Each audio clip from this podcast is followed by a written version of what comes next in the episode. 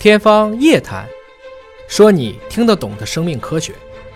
欢迎各位关注今天的《天方夜谭》，我是向飞，为您请到的是华大基因的 CEO 尹烨老师。尹老师好，小明同学好，我们连续在追踪着肿瘤细胞的一个新的发现哈。你看，昨天在《Cell》杂志上的这篇，肿瘤细胞的 DNA 是可以在人类染色体之外的，对而且还拍下那个照片了，像环状的啊，像甜甜圈一样的东叫西。 ECDA 啊，那么今天呢，是在《自然》杂志上有一篇重磅的研究，也是在研究这个方向。对，也就是说，发现染色体之外的肿瘤 DNA，这已经有多个团队都做对出这样的发现了。对但他们的研究方向会有一些不一样啊。他在研究癌细胞为什么会像细菌一样疯狂的生长，说关键可能就是这种奇怪的 DNA。嗯，那么这篇文章是斯坦福大学与加州大学圣地亚哥分校一个联合的团队做出这样的一个实验。嗯我们请尹老师帮我分析和解读一下。上一期节目中已经说过了啊，虽然这个昨天那篇 Cell 是第一篇，是最近又拿出来把它说了一遍，实际上是用高倍的这个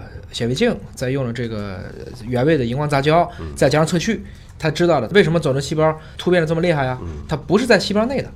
在细胞内它受限制啊，它要缠在染色体上有组蛋白啊，它直接给它扔了个救生圈，扔出去了，这时候就不受限制的，而且它就可以一直很快速的复制。那么这种叫 E ECDA 的，我们其实在一九六二年就已经知道了。就是发现的很早，啊发现的很早，只是工具没到嘛。我当时只是知道了这个现象，而在科学上，你经常会发现啊，就是在一个重磅级的科学发现的时候，总是前后几个人都看见了，嗯，最后就看谁先发了。对，甚至有的时候我们称之为叫 back to back，就背对背的，甚至有的时候是同一天在一篇杂志上两篇文章一起发，因为编辑也很受不了，我先发谁后发谁呢？因为你们俩同时都投稿，投稿时间也一样，是哎吧，？就所谓人类的诺贝尔奖有一个定律，就是在于它总该在那个时间点儿被某些人发现，嗯，不是你就是他，反正你们之间都差不多少。那今天其实就是在昨天那个基础上呢，还是在研究这个 ECDA。那么它的核心点就是证明了这些 ECDA 和癌症之间的一个互作关系，就是癌症细胞是怎么样利用这些 ECDA 来完成自己的疯狂复制的。这里提到了一个可怕的现象啊，嗯就说当癌细胞发生分裂的时候，这些 E ecDNA 呢，并不像染色体那样会被平均的分配，相反呢，一个子细胞里可能获得大量的 E ecDNA，而它上头可能全都是致癌的基因，就是这些。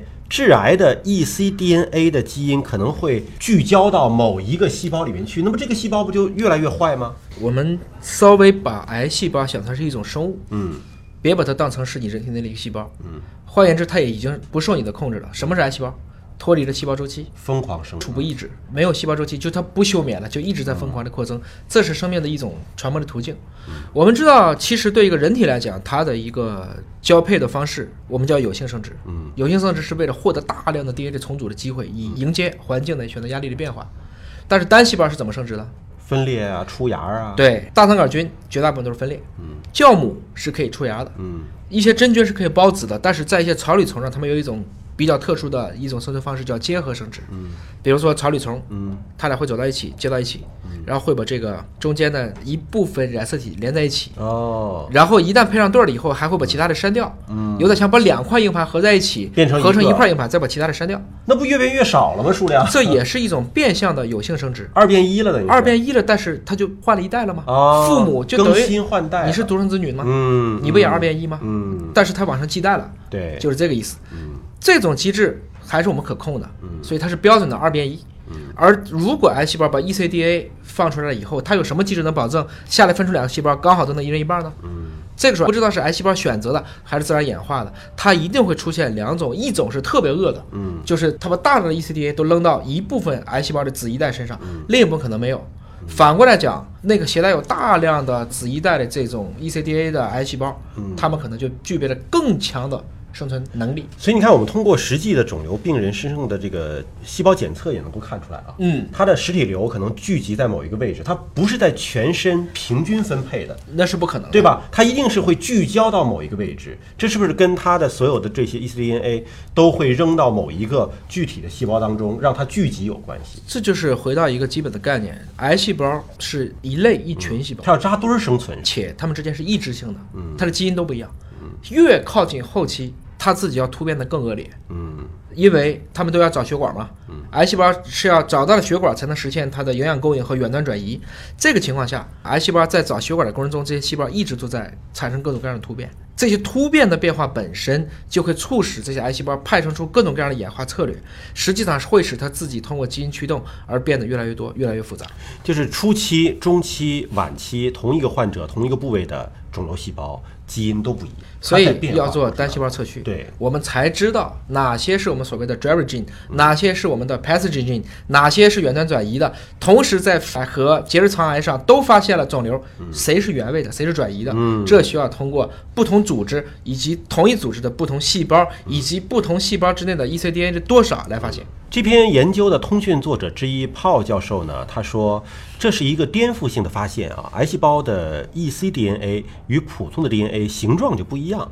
那么这个发现有非常重要的潜在价值，它能够帮助我们理解癌症的生物学，也会对临床带来影响。当然，我们上期已经讲过了，这种 E ecDNA 是一种环状的结构，嗯它能够揭示出它的一个遗传型的这样的一个结构，对帮助我们攻克它，其实对是找到了方向。对我们原来说过啊，细菌之间想传递一个耐药基因是通过给指令，嗯，就等于细菌把自己的核酸拽出一段来，打个包裹扔出去，另外一个细菌凑过来往自己身上架一下。原来癌细胞用同样的方式，我们称之为叫外泌体，嗯，而今天发现它不光在包外干，在包内它也干，嗯，就等于它把它的快递既扔到血里面去，又在自己的细胞内，就细胞内和细胞外，它都放了大量的携载了自己可以促使这个细胞获得生存优势的这一部分基因的多个副本和拷贝，来换得便于让自己更快的得到复制的机会。这两篇文章的发表，其实对生物科技企业的这个资本领域啊，也有一定的影响啊。嗯，呃，几个月之前呢，有一家名为 Boundless Bio 的一个生物技术公司获得了四千六百万美元的融资。那么，它研究的方向就是抑制癌细胞内就专门的这种 E ecDNA 的产生和代谢。那么，当然，这个创始人有一个叫做 Howard 教授呢，也是这篇研究的通讯作者之一。就他这研究方向，如果一旦走对了，这资本也是源源不断的往里进的啊。对，但是我们当时也讲过啊，就是 ecDNA 并非癌细胞所独有，且不是所有的癌细胞都有 E ecDNA。而且 E ecDNA 不一定就一定是癌细胞，是对吧，？嗯是这样子，它是真和生物细胞接触在正常条件也有，因为癌细胞和正常细胞之间是没有明确的分界线的。人怎么可能只有好人和坏人呢？嗯没有坏到一定程度前的好人，他还是好人。